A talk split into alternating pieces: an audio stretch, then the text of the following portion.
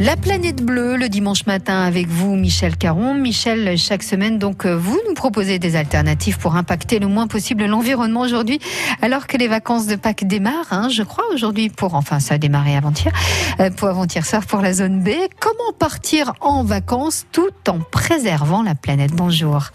Oui, bonjour Nathalie, bonjour à tous. Effectivement, outre les déchets évalués à des centaines de tonnes chaque année, il y a l'empreinte carbone causée par les transports.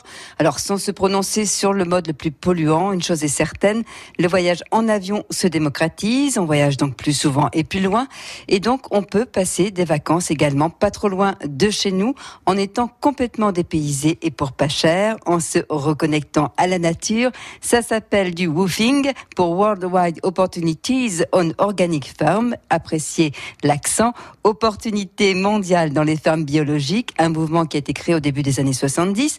Ce sont donc des vacances solidaires actives. L'idée d'aller découvrir le quotidien des fermes biologiques et de participer bénévolement et librement aux activités d'un autre qui a envie de partager son univers. Voilà, et donc Michel, vous avez euh, découvert ce fameux woofing grâce à un livre.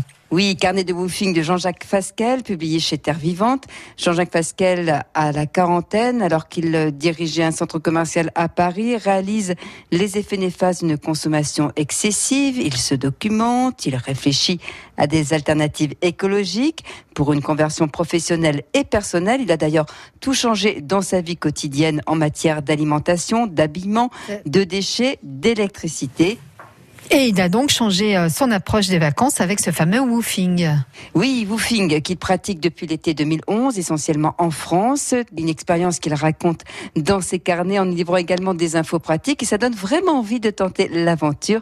Jean-Jacques Fasquel nous explique pourquoi des fermiers, eux, ont envie également de recevoir des citadins. Alors les autres sont bien sûr des fermiers en agriculture euh, biologique. Et ce sont des gens qui ont envie de transmettre. Hein. Ils, ont, ils ont envie et besoin de recevoir euh, des gens, de partager leur quotidien. Ils sont parfois un petit peu seuls. Hein. C'est une activité qui est quand même très prenante. Et les personnes qui sont candidates, euh, donc les woofers, l'objectif peut être d'apprendre les, techniques de l'agriculture bio. Euh, c'est aussi et surtout une expérience de la vie dans une ferme, du, du fonctionnement d'une ferme. C'est bien une pratique qui permet de découvrir le quotidien des fermes bio en participant euh, librement et bénévolement aux activités. Et il se trouve qu'on offre le, le gîte et, et, le couvert, et ce n'est pas un échange, il n'y a pas de lien de subordination, pas de notion de rentabilité, bien sûr pas de salaire. Et puis, ben, si l'activité qu'on vous propose ne vous plaît pas à l'instant donné, vous pouvez très bien euh, demander euh, de faire une autre tâche. Comment choisir justement? Le woofing est géré par une association, donc en l'occurrence la Woof France. on adhère, donc on paye 25 euros, qui vous donne un peu le sésame pour pénétrer dans le, sur le site internet de l'association qui va recenser toutes les propositions. Donc elles sont relativement nombreuses puisque aujourd'hui euh, on a pratiquement 1800 euh, hôtes qui proposent euh,